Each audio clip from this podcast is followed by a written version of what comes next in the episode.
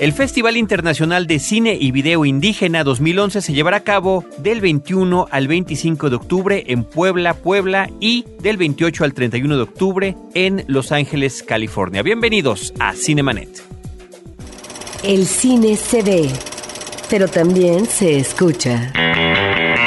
Se vive, se percibe, se comparte. Cinemanet comienza. Carlos del Río y Roberto Ortiz en cabina. www.frecuenciacero.com.mx es nuestro portal principal. Este es el espacio dedicado al mundo cinematográfico, Cinemanet. Yo soy Carlos del Río y saludo Roberto Ortiz. Carlos, el día de hoy vamos a hablar de un festival que me parece muy importante destacar porque nos remite a la temática de las culturas indígenas en este país. No sé si van a existir materiales de otros países, pero a lo que voy es que tenemos ya un mapa de festivales en la Ciudad de México y en provincia con sus características propias, pero me parece que este tipo de festivales tendrían que ser recurrentes, sobre todo cuando hablamos de una cultura que podría ser en este caso centenaria y al mismo tiempo de la reivindicación de estos pueblos indígenas en este país a través de la visión de los cineastas en cine y en video. Para platicarnos de este festival nos acompaña el realizador José Luis Reza. Él es director de Cinearte. Cinearte es el Centro Internacional en Artes y Ciencias Cinematográficas Asociación Civil en Puebla. Muchas gracias por acompañarnos y por venir a compartir con el público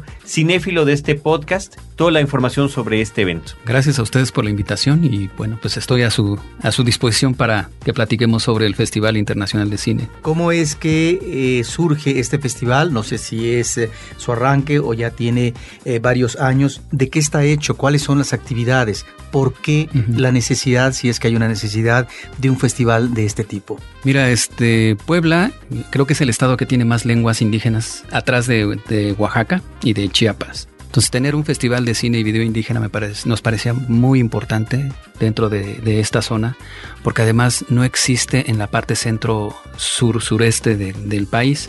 Hay un festival, está el festival, de, por ejemplo, de Morelia, que también es un festival indígena, y es el único festival que tiene como una concurrencia, pudiéramos decir, consistente. De ahí en fuera no hay ningún otro en, en este país. Y nosotros como Cinearte, anteriormente al festival ya habíamos tenido tres muestras de cine y video indígena, que nada más las teníamos como muestra. Y en esta ocasión es el primer año que nosotros lo hacemos festival. Entonces prácticamente es el primer festival internacional de cine y video indígena. La convocatoria salió desde agosto y nos llegaron videos de Bolivia, Ecuador, Argentina, Chile, Paraguay, El Salvador, República Dominicana, de Senegal, de Alemania llegaron dos y de Honduras y creo que se me va un país de África también. Es muy alentador para nosotros el tener, por ejemplo, estos materiales que yo nunca me imaginé, por ejemplo, qué puede decir una comunidad indígena alemana, ¿no? Y ahora que se estaban revisando todos los, ma los, materiales que se estaban catalogando, que se estaban ordenando para ponerlos a los, a los jurados, es impresionante la cantidad de documental indígena que existe hecho por las propias comunidades. Y creo que ahí es donde nos damos cuenta que el festival va a tener un peso importante dentro de todo el país. Ahora, ¿cómo se logra articular un festival que es internacional? Me refiero en términos de los apoyos institucionales, de los patrocinios, no es tan fácil levantar un festival. Y sobre todo teniendo, perdón, complementando la, la, interrogante de Roberto, una doble sede, que no nada más es en Puebla, sino también en la ciudad de Los Ángeles. Mira, yo siempre he mantenido una estrategia en cuestión de, de apoyos, que es primero tengo que salir fuera del país para poder impresionar a los de adentro. En las muestras pasadas nosotros habíamos este, pedido el apoyo, por ejemplo, de la CDI, que es como el, la institución natural para que pudiera involucrarse dentro del proyecto, porque además eh, la CDI, que es la Comisión de, Desarrollo Indígena, es la que da esos fondos también para hacer ese tipo de, de proyectos. Resulta que no, no pudimos tener como esa, ese acercamiento que nos hubiera gustado y en junio nosotros ya estábamos en toda la preparación del festival. Después de eso, Culturas Populares. Estamos hablando de este año, todo esto sucedió sí, este año. De este año. El festival lo comenzábamos a arrancar la preparación en junio. Nosotros ya no, con anterioridad nos habíamos tratado de acercar a la CDI y no hubo ninguna respuesta. Lo que seguía era ponernos en contacto con culturas populares y comenzaron a coquetear con nosotros. Primero nos dijeron que sí, luego nos, dijeron que no. Y bueno, era estar perdiendo un poco el tiempo. Dijimos, ¿saben qué? El tiempo se va y entonces hay que darle salida a esto. Afortunadamente yo pude salir al extranjero eh, la Universidad Cinearte tiene convenios con el Cal State en la Fullerton y se los dejé ir en la mesa y inmediatamente lo arroparon. Y dijeron, ok, vamos a hacer un festival, eh, díganos ustedes qué es lo que se necesita, cómo lo tenemos que estructurar. Y lo que nosotros hicimos es que nuestros representantes en, en Estados Unidos de la universidad se encargaron como de comenzar a construir el proyecto allá, a tal grado que ellos dijeron, bueno, si es una iniciativa de cinearte está bien, es un festival indígena, correcto, pero nosotros quisiéramos que aquí también invitáramos a las comunidades indígenas de Estados Unidos para que juntos logremos levantar el Festival Internacional de Cine y Video. Cinearte es el que está poniendo la semilla, pero quisiéramos que aquí el festival también se realizara año con año, también con las comunidades indígenas de, de Estados Unidos. Y entonces fue cuando comienzan a formar esta organización del Turtle Island Film Festival. Y así es como comenzamos a hacer entonces la relación con la Fullerton, la University, para poder hacer este, este festival en- allá en, en Los Ángeles. Que el concepto es muy interesante, nos lo platicabas antes de iniciar la grabación de la charla sobre lo que es el Torture Island Film Festival, ¿no? Eh, Isla Tortuga o la Isla de la Tortuga. Me explicabas y creo que convendría que lo compartieras con, con los demás eh, oyentes de Cinemanet. que, ¿A qué se refiere esto? Sí, el Turtle Island es una, una creencia Hopi, eh, una de, los, de las mitologías que, manejan los Hopis, en donde ellos consideran a toda la América como una, una misma isla. Y dentro de esa cosmogonía de los Hopi consideran a la tortuga como algo sagrado. Por eso es que hay una palabra en Hopi que es Nakawach, que quiere decir todos somos hermanos de la isla, que es como unificar a todas estas razas y a todas estas lenguas en, un, en una sola festividad. Por eso es que al festival le pusieron Turtle Island Film Festival, ¿no? Para hermanar a todos estos grupos que están reunidos cinematográficamente dentro del festival. El festival en esta ocasión, así como muchos festivales ponen, por ejemplo, el país invitado, muchos eh, se, se agarró ya esa moda de, a ver, ahora el país in- invitado del festival fulano de tal va a ser Bélgica o va a ser Francia. Pues nosotros agarramos como país invitado a unas naciones indígenas. Y este año, para empezar, van a ser los birráricas. ¿Por qué? Porque en su en la zona de los huicholes, como los conoce comúnmente la, la gente, hay ahorita están pasando por una crisis. El gobierno federal o el gobierno estatal también vendieron lo que son las zonas sagradas de los birráricas, que es el Cerro del Quemado, que es donde hacen todos sus ritos y, van a ellos ahí a ofrendar y a hacer las danzas al venado azul y es parte de toda la niérica, que es todo un proceso, una, es toda una caminata que hacen hasta Viricuta y, hacen y finalmente llegan al Cerro del Quemado. Resulta que hay una compañía minera que va a empezar a explotar la plata y otro metal por ahí y van a comenzar a dinamitar el Cerro del Quemado. Por eso es que no es gratuita de tener como invitada a la nación birrárica dentro del festival. ¿Y qué cosa es lo que tendremos en programación? Porque hablas de un espectro eh, de Centro y Sudamérica impresionante y también en el caso de cine o video mexicano, porque sí eh, sería importante hablar sobre qué es lo que está pasando con el video y el cine eh, con esta temática. Porque ciertamente encontramos antecedentes, ent- antecedentes en lo que ahora es la Comisión Nacional para el Desarrollo de los Pueblos Indígenas y que era el INI, el Instituto Nacional Indigenista, pero también ahí estaban esos eh, documentales eh, de el Instituto Nacional de Antropología e Historia. Creo que ahí hay una época importante de producción, de cómo afloran una serie de creadores en diferentes ramas eh, de el cine en cuanto a dirección, fotografía, etcétera. Ahí está un antecedente. Pero ¿qué es lo que podemos observar a continuación en términos, por un lado, de lo que puede ser la producción independiente, posiblemente, O de contenidos también. y de contenidos, y lo que podría ser, no sé si todavía existe o se da, el apoyo institucional de estas instituciones u otras afines? Mira, es una pregunta así como muy, muy extensa. ¿no? Voy a tratar de contestarla por partes. Mira, el- la, la cuestión, por ejemplo, de producción, eh, en este país afortunadamente se da desde, pues yo creo que de los, a finales de los 70, principios de los 80. Inclusive yo me acuerdo que siendo estudiante del CUEC, me tocó participar en el proyecto de medios que estaba a cargo en ese tiempo, no, sé, no recuerdo si de Lina, en donde los estudiantes íbamos a dar clases. A mí me tocó ir a dar clases, por ejemplo, a la zona de Tehuantepec con los guaves, que también no se les debe de llamar guaves. Y nosotros dábamos clases de manejo de cámara y sonido para la gente de ahí, para que ellos mismos hicieran sus propios materiales. Con el tiempo, como suceden con todos los proyectos gubernamentales, cada sexenio no les dan continuidad, pero finalmente se va dejando así como una pequeña semillita. Lo que yo me di cuenta con esa experiencia que yo tuve de, ir a esas comunidades es que definitivamente todas nuestras comunidades son muy visuales. Lo vemos, por ejemplo, en los glifos de que, hemos, que se han encontrado en las pirámides y en, todo lo que, vemos en, en todas las culturas antiguas. Partiendo de ahí es que nosotros pensamos que si a la gente se le daba la herramienta actual, que por ejemplo es el video, que es una herramienta más barata que el cine,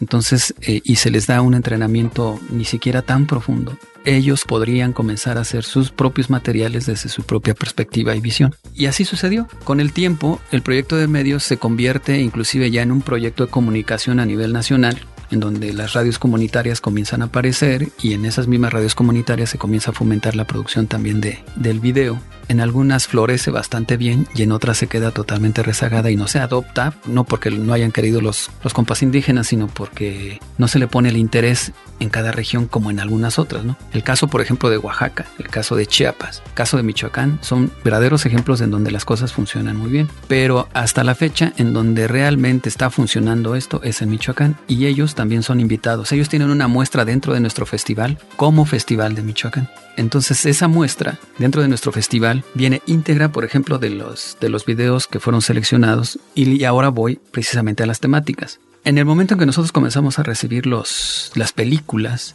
nosotros en la convocatoria no quisimos circunscribirnos por género, simplemente dijimos, abrimos la convocatoria, lo único que sí era restricción era tener medios metrajes y cortometrajes no importaba la duración, hasta mediometrajes, no largometrajes, porque sabíamos que también producir un largometraje en las comunidades normalmente no, no llega, pero nos encontramos inclusive con películas que nos llegaron de una hora y media. Y fue muy interesante porque entonces nos encontramos con que el documental es la herramienta más idónea que las comunidades usan para poder hacer sus... Mucho más que la ficción o ni siquiera entra la ficción.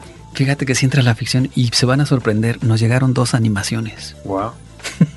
Yo también quedé así como... Bueno, es sorpresa, pero a la vez tiene sentido, ¿no? Claro, lo que te decía yo, ¿no? Las comunidades son tan visuales y, por ejemplo, los, los tlacuilos, que eran los que se encargaban de hacer los, los pergaminos donde aparecen las historias, que es la parte gráfica con que se, se comunican los códices, pues desde ahí ya, ya venimos, ¿no? Yo creo que, que esas son animaciones prácticamente.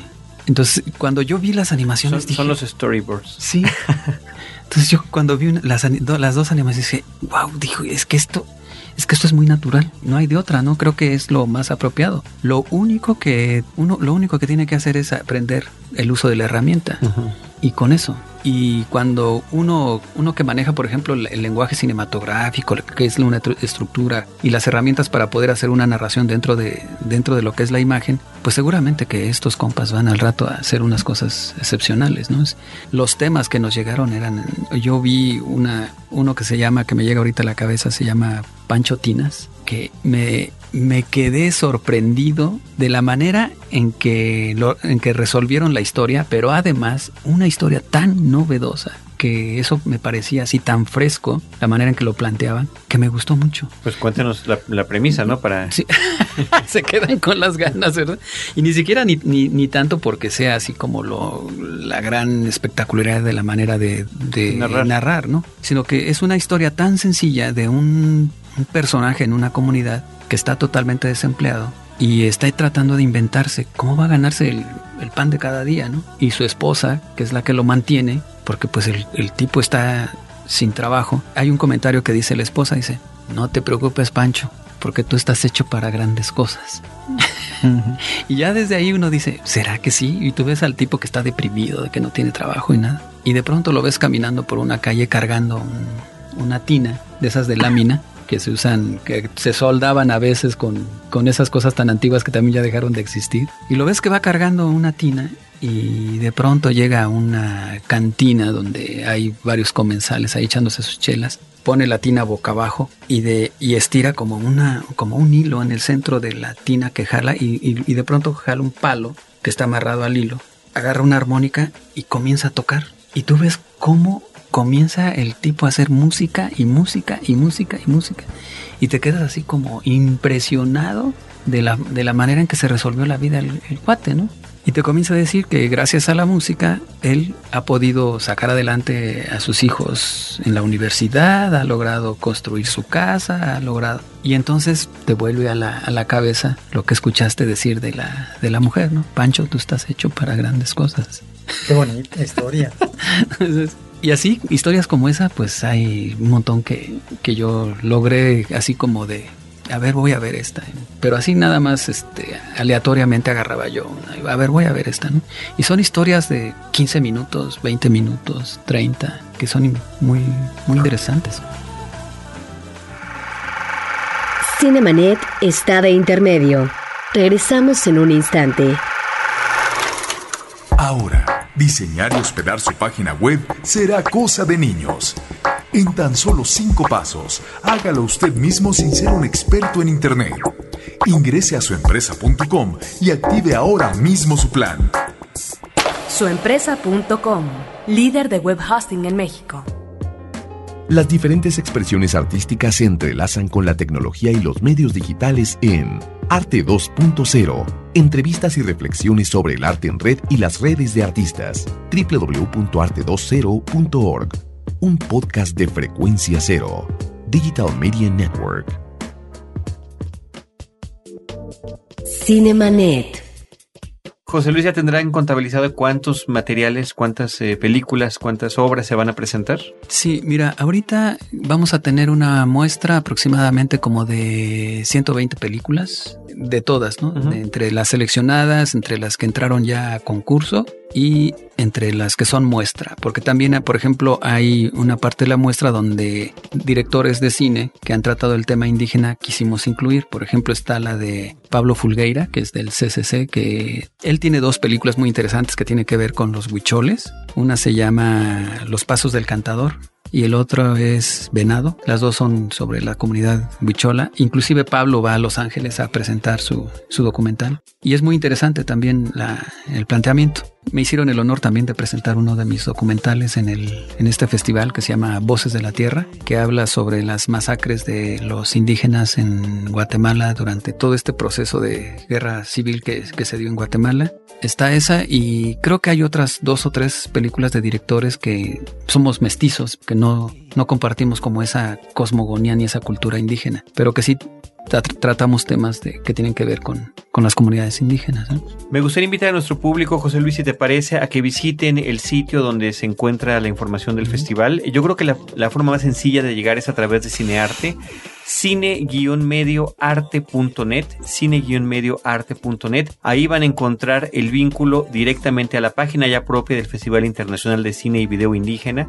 Y bueno, podrán tener eh, la posibilidad de consultar lo que va a suceder en, en estas fechas, tanto en Puebla como en Los Ángeles, y poder participar Claro. como público. ¿Qué, qué, de qué otra manera quieres extender esta invitación al público? Mira, en la ciudad de Puebla vamos a tener ocho sedes. Una va a ser la Universidad Iberoamericana, otra va a ser Cinearte, que está en el mero centro, que aquí nuestro compañero Roberto Ortiz ya sabe. Conoció. Ya conoció. Es una casa antigua, preciosa, de finales del siglo XVII. Muy, muy agradable para, para las artes cinematográficas. No recuerdo las otras sedes, pero las encuentran ahí de- en nuestra página. Y además también la, mu- la muestra va a andar en ocho municipios del estado. Y terminando ahí nos vamos a, a los Estados Unidos. Todo en estas fechas entre el 21 y el 25, Del lo que 20. sucede en el estado de Puebla. Así es, del 21 al 25. El 21 es la inauguración donde va a haber una ceremonia por parte de los birráricas de inicio del festival y al concluir también va a haber otra ceremonia por ellos mismos. Me llama la atención cuando hablas eh, de que eh, las películas no solamente se presentan en eh, su sede original, que es la ciudad de Puebla, varios eh, lugares, sino al mismo tiempo en algunas comunidades. Y Ujú. esto me parece es importante resaltar porque uno se pregunta, cuando tú hablas de este alud de esta producción enorme en Centro, Sudamérica y en México mismo, bueno, uno eh, se pregunta también cuáles son los canales de exhibición. ¿Es la televisión? ¿Es eh, una exhibición marginal eh, de programación alternativa? Bueno, pareciera entonces que un festival como este eh, de alguna manera llama la atención con la necesidad de que estos materiales efectivamente están en el marco de un festival, pero que puedan transmitirse, no solamente en Puebla, sino en otras comunidades más adelante, eh, porque es una producción importante y pareciera que pues no le damos importancia. Sí, y qué bueno que me recuerdas eso, porque ahorita, eh, bueno, yo vengo de un viaje ahorita de Francia también, y ahí también sucedieron cosas que benefician al festival. Primero, terminando el festival y después de que regresamos de los Estados Unidos con la muestra, en Pachuca, más bien en el estado de Hidalgo, en varias comunidades en el Mezquital y en unas zonas de por ahí, se va una muestra. Y también después de estar en Hidalgo, se va a Oaxaca también una parte de la muestra de este festival. Pero lo más interesante también es de que estando yo en Francia, en Toulouse, en los del el Arcalt, es una organización que organiza el Festival Internacional Latino más importante de Europa, y ellos quieren la muestra de todos los documentales para ponerla dentro del próximo año Mm. en ese festival, como festival, como eh, Como una sección del como una festival. sección del festival. Entonces eso me parece a mí fabuloso. Extraordinario.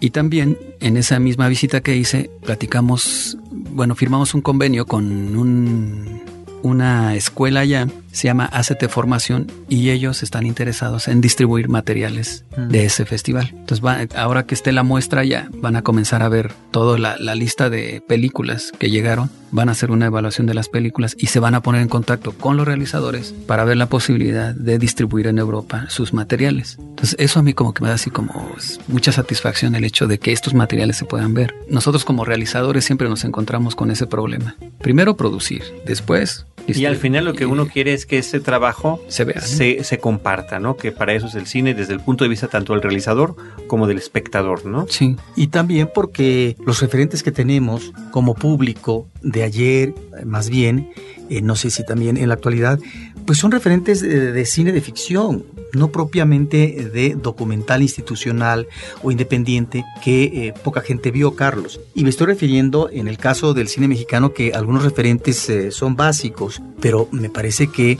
es limitado pensar que ahí están las temáticas del cine indígena, una película, por ejemplo, de Luis Alcoriza como Tarahumara, una película con varias historias que se llama Raíces, pero esos son nuestros referentes. Y entonces tendríamos que decir que nuestros referentes son limitados, desafortunadamente, porque además estas películas, eh, si bien lograron, una de ellas sobre todo, más producción comercial que otra, pues son referentes culturales, pero no propiamente porque es otra eh, mirada. sí. la gente masivamente haya visto y además es otra mirada también. Sí, es otra mirada. Quisiera yo preguntarte, me imagino la respuesta, pero bueno, me gustaría que nos lo, nos lo comentaras. Eh, ¿Las películas están en español? Si no lo están, ¿están subtituladas? Eh, ¿Qué hay con la exhibición que va a haber en. Estados Unidos? ¿Quién se encarga de hacer las traducciones al inglés? ¿Cómo va a funcionar esto? Todas las películas vienen en su lengua original de las comunidades y la mayoría está subtitulada al español. Hay, eh, por ejemplo, las películas que ya van a estar dentro de la muestra en Estados Unidos ya se enviaron y se están subtitulando al inglés. No A se- partir del español, me imagino. Sí, a partir Para del- facilitar el, Sí, el- la traducción. proceso, ¿no? Sí, bueno, es que aquí viene también otra cosa muy interesante. La mayoría de los migrantes legales e ilegales, muchos de ellos son de comunidades indígenas y hablan tres lenguas. hablan la lengua de la comunidad, el español y el inglés. Entonces, también este es otro proceso de unidad muy interesante que se da, porque entonces las culturas están otra vez coincidiendo, ¿no? Lo que hablábamos al principio con el Turtle Island es una fiesta de unidad dentro de un festival de cine. Y las traducciones están, algunas inclusive están partiendo de la lengua original al inglés. Que entonces, ok, estupendo, mejor aún porque, eh, digo, así se pierde este efecto de, del rebote. descompuesto, ¿no? sí, del rebote de la mala interpretación. De la interpretación. Entonces eso también como que es otra cosa, como que está dando otra dinámica dentro de la de los contenidos de las mismas obras, ¿no? Que a lo mejor de una traducción a otra se pierden ciertos detalles de la primera traducción. Y Es un también esfuerzo grande que está haciendo eh, la gente de Estados Unidos entonces para, Sí, para este evento. Afortunadamente ellos están haciendo un festivalote muchísimo más grande que el que vamos a tener, por ejemplo, en Puebla, porque además también la universidad como que volcó muchos, este, muchos esfuerzos ahí. Eh, va a ser en, una, en un auditorio impresionante y están invitando a mucha gente importante al festival, ¿no? Entonces creo que creo que va, va a ser un festival que va a, a tener mucha repercusión en los Estados Unidos, porque a pesar de que hay comunidades indígenas allá en las reservaciones, no está desarrollando un proceso, por ejemplo, como el que está pasando en México, de filmar la memoria histórica de las comunidades indígenas. En México sí, y allá lo que está sucediendo es que la mayoría de los indígenas se están volviendo empresarios y la mayor parte son de casinos.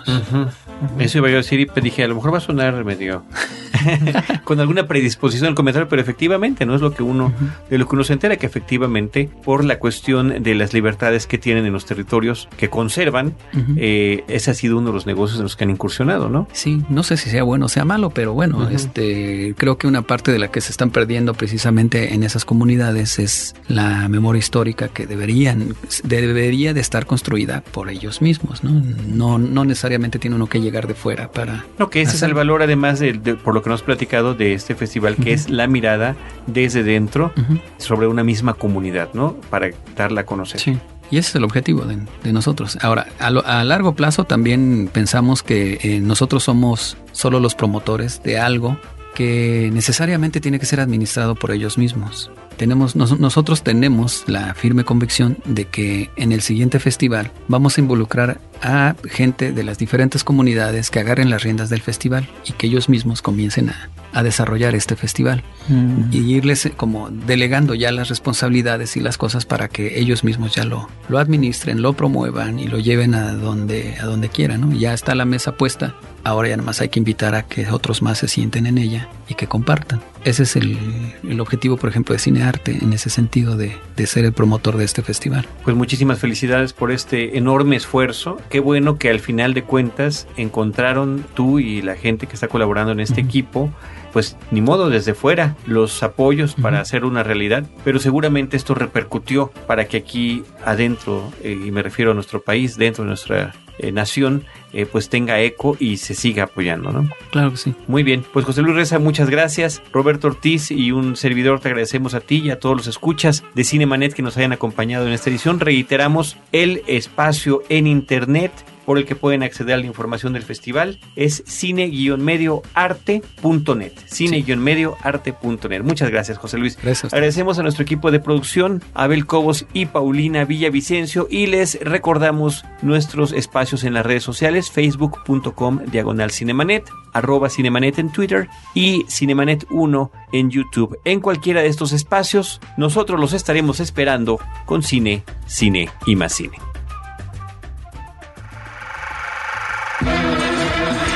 Cinemanet termina por hoy. Más cine en Cinemanet. Frecuencia Cero, Digital Media Network, www.frecuenciacero.com.mx, pioneros del podcast en México.